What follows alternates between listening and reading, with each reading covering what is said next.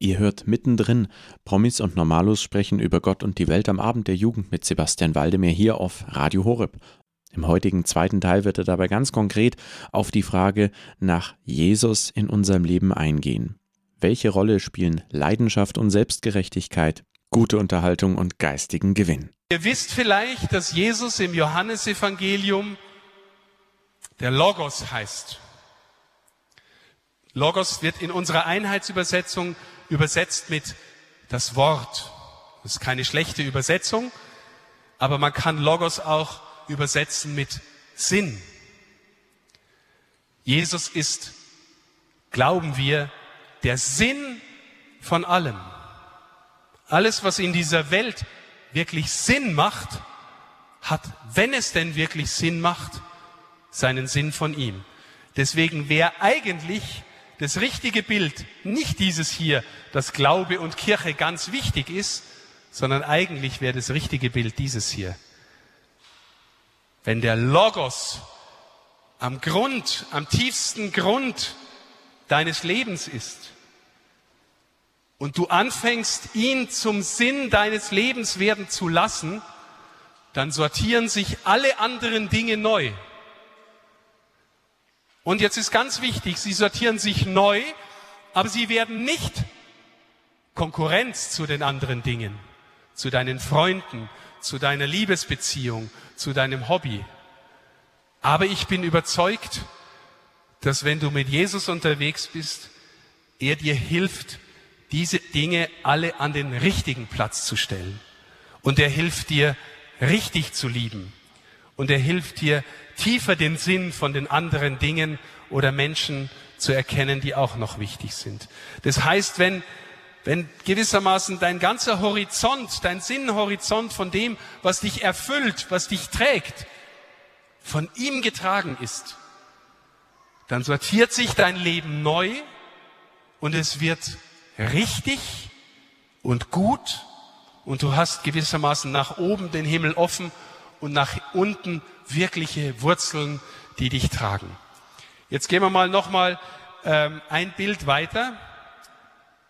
Oder vielleicht, wenn, wenn, wenn man einigermaßen so lebt, und meine Lieben, dieses Bild ist sehr wuchtig und ist eine Herausforderung für uns alle. Und wir müssen nicht meinen, dass wir alle schon so leben, dass uns Jesus immer in allen Lebenslagen der Wichtigste ist.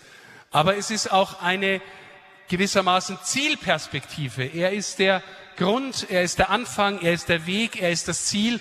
Und ja, wir fallen immer wieder raus und setzen an seine Stelle manchmal andere Dinge. Aber wir dürfen auch auf dem Weg sein und es darf immer reifer und immer tiefer werden. Wenn wir so leben, dann nennt es die Heilige Schrift das Leben aus dem Geist. Weil er in uns Kraft seines Geistes gegenwärtig ist. Ja?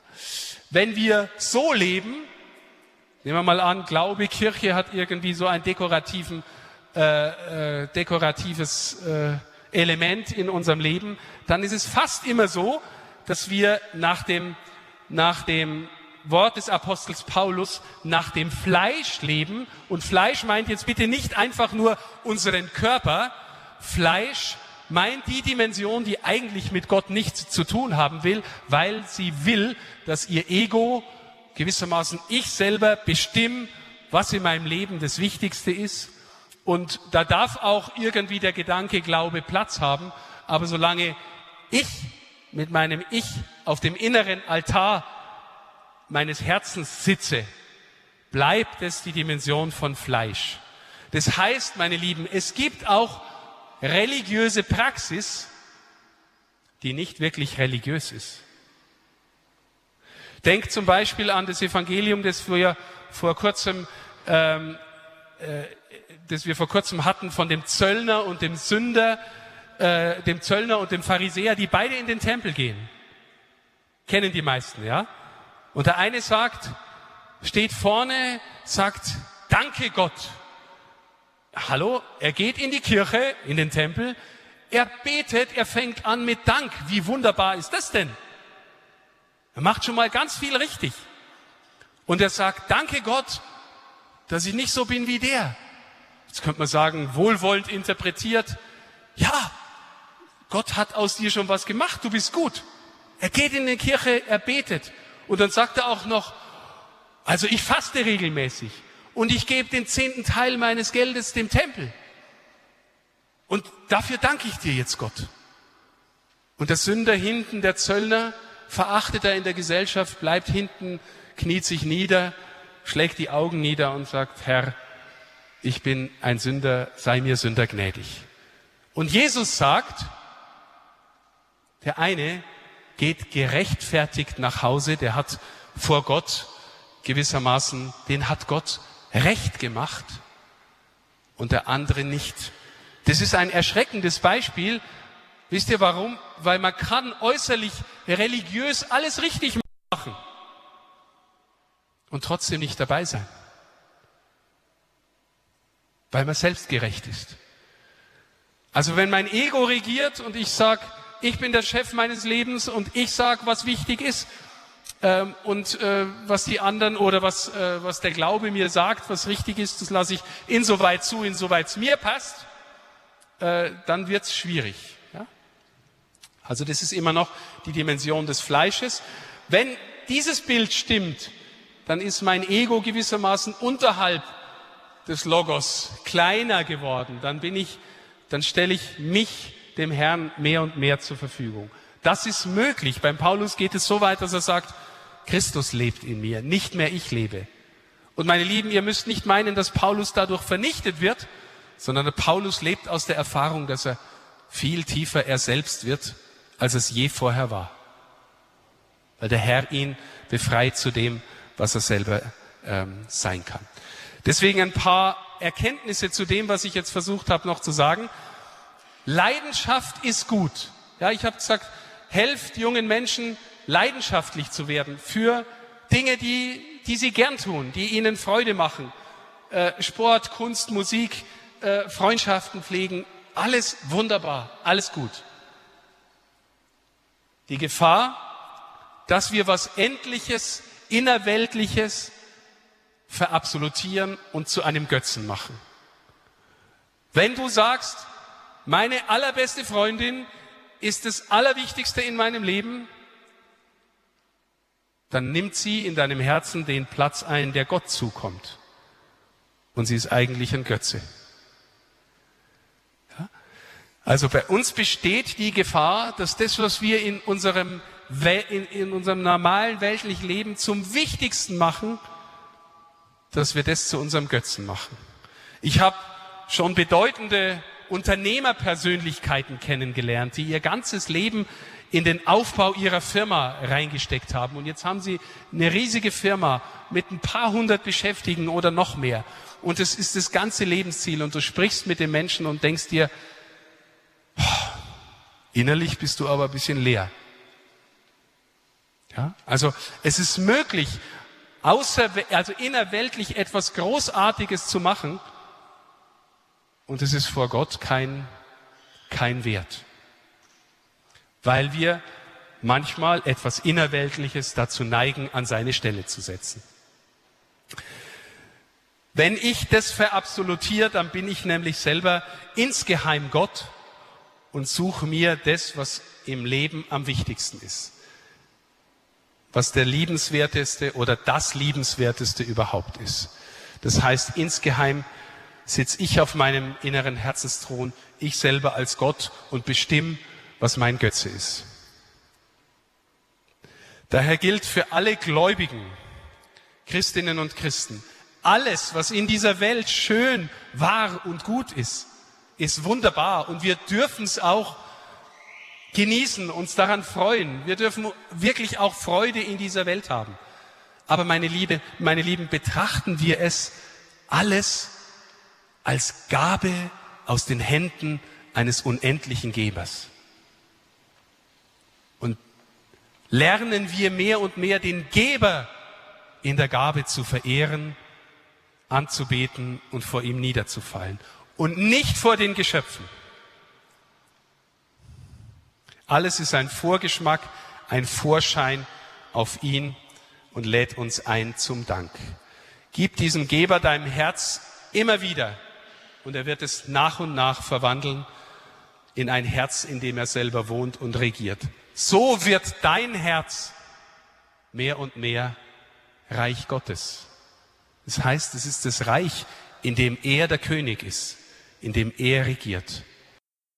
Ihr hört mittendrin, Promis und Normalos sprechen über Gott und die Welt am Abend der Jugend mit Sebastian Waldemir hier auf Radio Horeb. Heute mit dem zweiten Teil des Vortrags von Bischof Stefan Oster von Passau, den er auf dem Adorei Festival in Zug in der Schweiz im November hielt. Dabei geht es um die große Frage nach unserem Sinn. Wohin können wir gehen und welche Rolle spielt Gott dabei? Dabei betonte Bischof Stefan, dass Jesus der Sinn von allem ist. Wenn wir ihn an erste Stelle stellen, wird alles andere in seinem Licht und durch das Evangelium erhellt. Wir verstehen alles tiefer. Welche Rolle nun die eigene Schöpferfähigkeit spielt, das erfahrt ihr jetzt. Jetzt möchte ich noch einen letzten, nicht mehr so langen Abschnitt darüber sprechen, dass du die Erfahrung machen darfst und machen sollst, dass du einzig bist. Warum? weil Gott einzig, einzigartig ist. Ich möchte es kurz mit euch ähm, so durchgehen. Wenn ihr an die Schöpfungsgeschichte denkt, dann wird Gott in der Schöpfungsgeschichte, in der Schrift, macht er zunächst die Welt mit all ihren wunderbaren Geschöpfen und als Krönung setzt er den Menschen in seine Schöpfung hinein und es heißt mehrmals, und er schuf ihn nach seinem Ebenbild. Und er schuf auch Mann und Frau nach seinem Ebenbild. Unterschiedslos. Gott ist der Einzige. Bevor er den Menschen erschafft, was tut er da?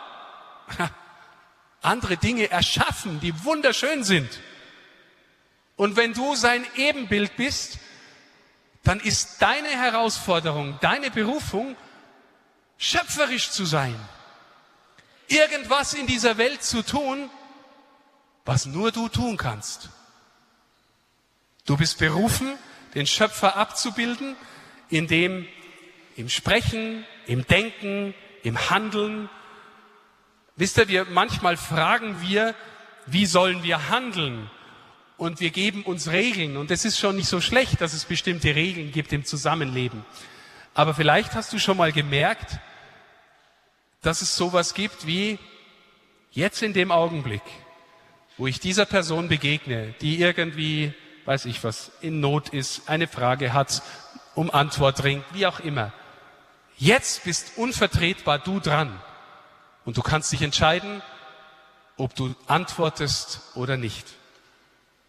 Und wenn du lernst zu antworten, im Sinn von, ich schenke mich dir jetzt, und zwar ohne, dass ich weiß ich was, dich an mich binden will, ohne dass ich große Erwartungen an dich habe, sondern einfach so.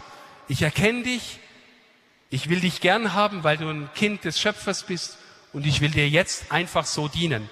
Dann wirst du es tun als der ganze unvertretbare Mensch, der jetzt da ist. Und es ist schöpferisch. Das kannst in dem Augenblick nur du tun, weil du einzig bist, einzigartig unverwechselbar, unvertauschbar, unwiederholbar.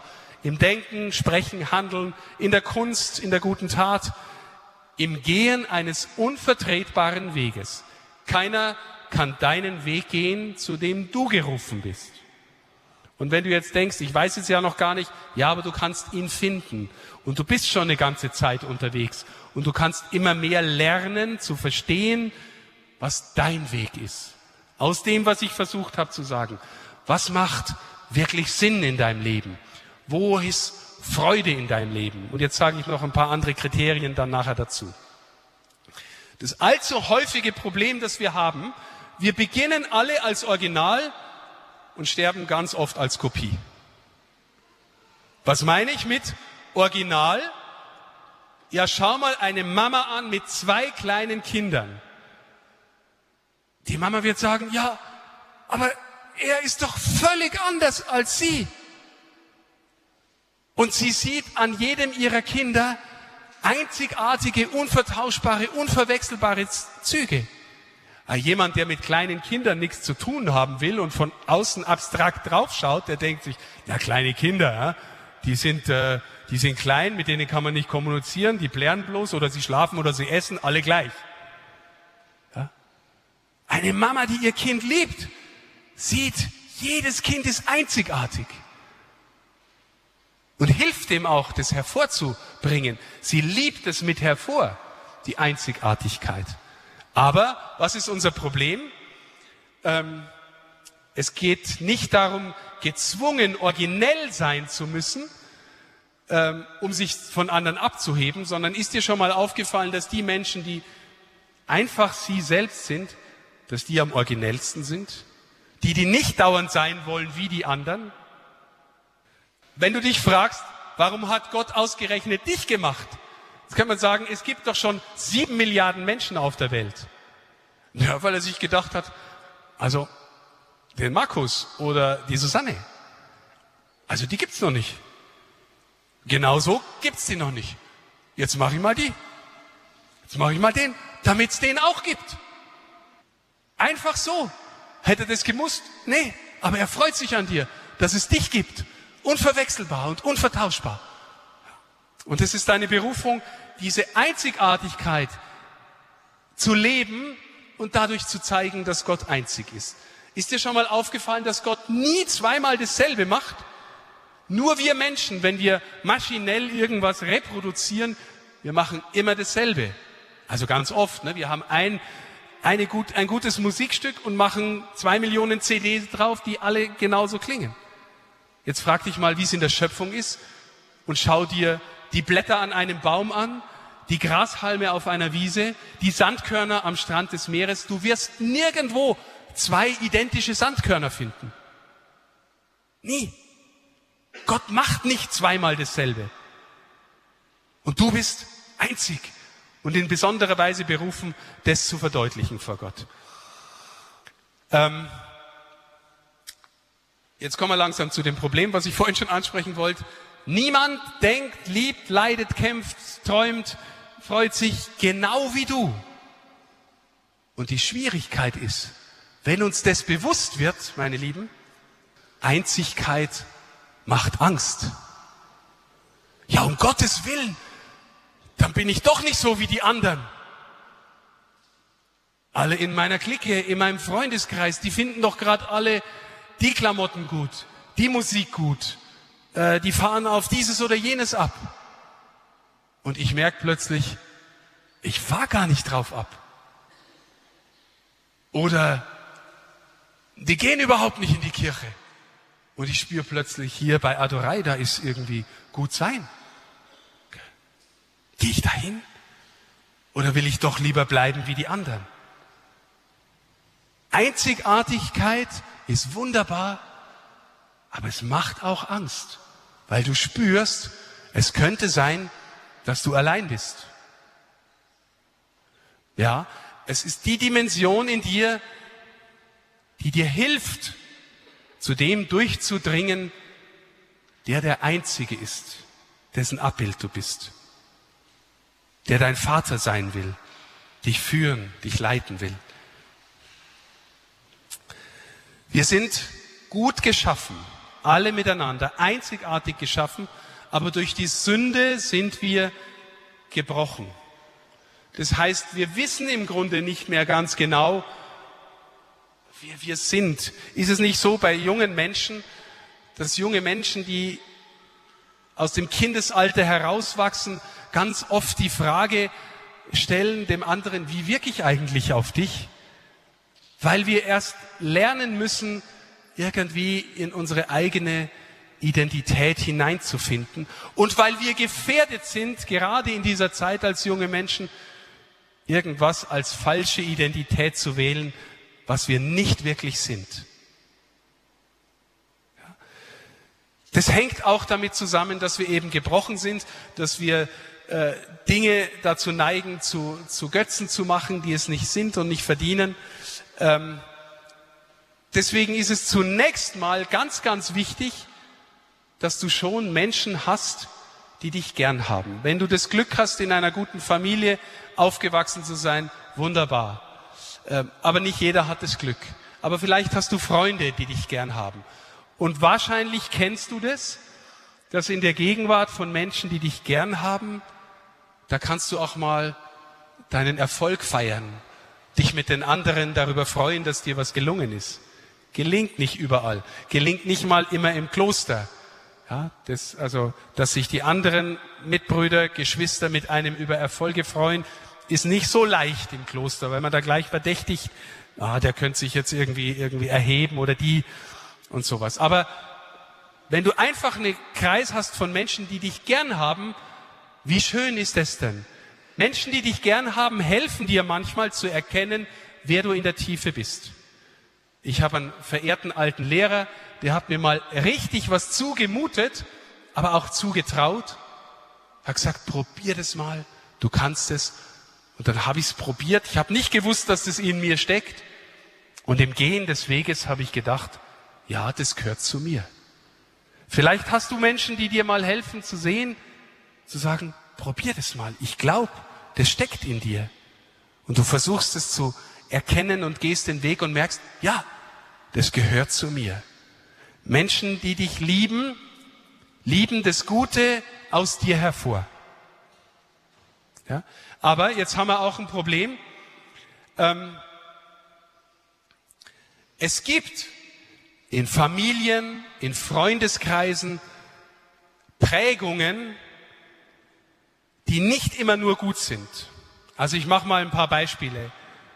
Du kommst, du, du wächst in einer Familie auf, die eigentlich gut ist und du bist dankbar, dass du in dieser Familie bist und du hörst aber das Wort, ein Junge weint nie.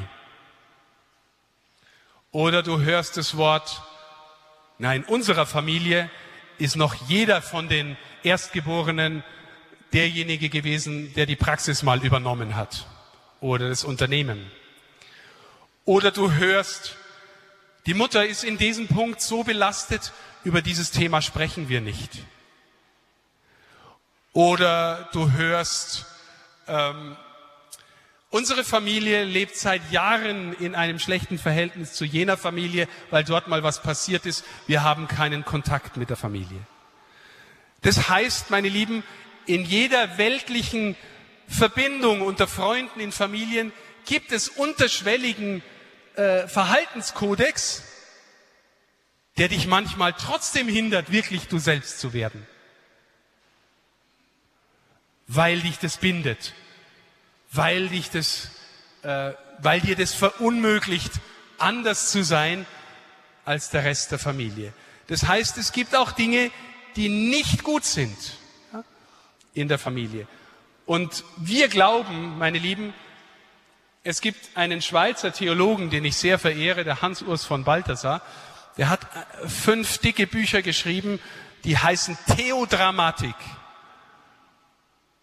Und die heißen deswegen so, weil er die ganze Geschichte Gott mit seinen Menschen wie ein Drama konzipiert, ein Theaterstück wo Gott mit den Menschen darum ringt, dass jeder seine Rolle in diesem Stück findet. Und es geht nicht immer nur gut. Aber du findest deinen Lebensweg nach, diesem, nach dieser Vorstellung erst, wenn du dich so auf Gott einlässt, dass er dir den Platz zeigen kann. Und nicht deine Mama und nicht deine besten Freunde. Die können dir helfen. Aber am Ende ist es Gott, der dir zeigt, wohin dein Weg geht, wer du im tiefsten bist, weil du einzig bist. Denk mal an diese schönen Zitate aus der Heiligen Schrift. Wir sind Menschen, die liebende Menschen haben. Ich habe jetzt gerade gesagt, Gott will dir helfen, einzig zu werden.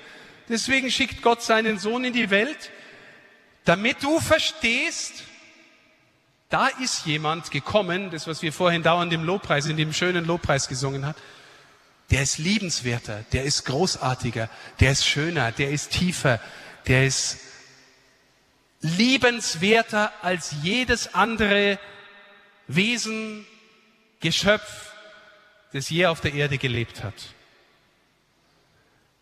Das heißt, wenn du in deinem Leben nach und nach lernst, Jesus mehr zu lieben als dich selbst, dann wirst du immer mehr der oder die selbst, die du sein kannst. Die Hingabe an Jesus führt dich tiefer in das eigene Sein, in dein eigenes Personsein, einzig, unverwechselbar, unvertauschbar. Er wird dich führen und er wird dich leiten. Er ist für dich gestorben, auferstanden und er lädt uns ein, bei ihm zu bleiben. Er sagt einmal an einer entscheidenden Stelle im Johannesevangelium, wenn ihr in mir bleibt, bringt ihr reiche Frucht. In mir bleiben, was heißt es denn? Ja, du hast doch schon mal das Bild verwendet, dein Freund, deine Freundin hat Platz in deinem Herzen. Oder du hast Platz im Herzen der anderen. Wenn jemand dein Herz erobert hat, dann bist du nachher eine andere Person als vor der Eroberung. Wenn Jesus dein Herz erobert hat und dieses Verhältnis bleibt, dann bringst du reiche Frucht. Und dann reinigt er dich, sagt er, und du bringst immer noch mehr Frucht. Das Geheimnis der Liebe Christi ist, wenn du, und das gibt's glaube ich so, meine Lieben, in keiner Religion, in keiner Weltanschauung, das ist die Erfahrung der Wahrheit unseres Glaubens. Christus macht dich ihm immer ähnlicher. Aber du wirst im Ähnlichwerden Jesu immer mehr du selbst. Ich weiß nicht, ob dir schon mal aufgefallen ist, hast du mal einen Film gesehen von Narnia, von C.S. Lewis, die äh, Fantasiegeschichten ähm, aus der Narnia-Welt? Äh, da kämpfen immer die Guten gegen die Bösen. Oder auch im Herr der Ringe ist es auch so, dass die Guten gegen die Bösen kämpfen. Ist dir schon mal aufgefallen, dass die Guten fast immer ein äußerlich gesehen wirrer, bunter, völlig inhomogener Haufen sind? Mit den Kleinen und den Großen, den Dicken und den Dünnen, den Gescheiden und den weniger Gescheiden und alle sind dabei und alle kämpfen. Und die Bösen, alle gleich. Alle normiert. Die Orks oder wie die heißen, alle dieselben. Wenn du in Jesus bist, wirst du ihm ähnlicher, aber immer mehr du selbst. Deswegen drei Zitate, die ich liebe. Der Herr sprach zu Abraham, zieh weg aus deinem Land, aus deiner Verwandtschaft und aus deinem Vaterhaus. Boah, ist es wuchtig in das Land, das ich dir zeigen werde. Oder Maria, denkt, nee, denkt an die Mutter des Herrn, ein 15, 16, 17-jähriges Mädchen, wir wissen nicht, wie alt sie war, aber sehr jung wahrscheinlich. Da kommt der Engel und lädt sie ein, den Weg mit Gott mitzugehen. Und wisst ihr, was für eine junge Frau im Israel der damaligen Zeit bedeutet, schwanger zu werden, ohne verheiratet zu sein? Steinigung. Todesstrafe. Und sie sagt, ich mache mit. Und sie erfüllt die größte Verheißung, die die Menschheitsgeschichte je bekommen hat. Deswegen, ich liebe diesen Vers im Psalm 45. Höre, Tochter, sieh her und neige dein Ohr.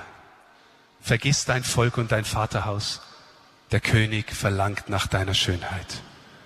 Weißt du, dass deine Seele schön ist?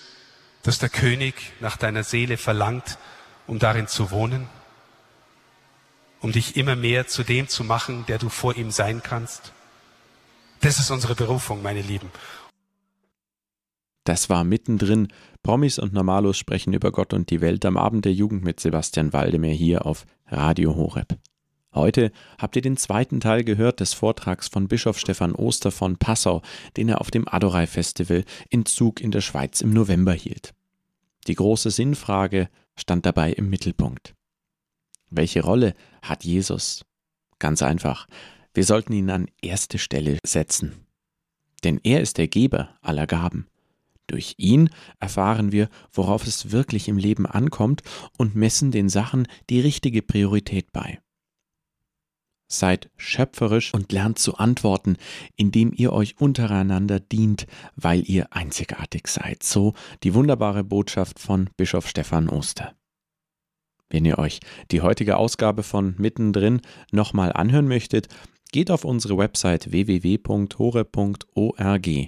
Dort findet ihr im Bereich Jugend unter Podcast auch die heutige Mittendrin-Ausgabe.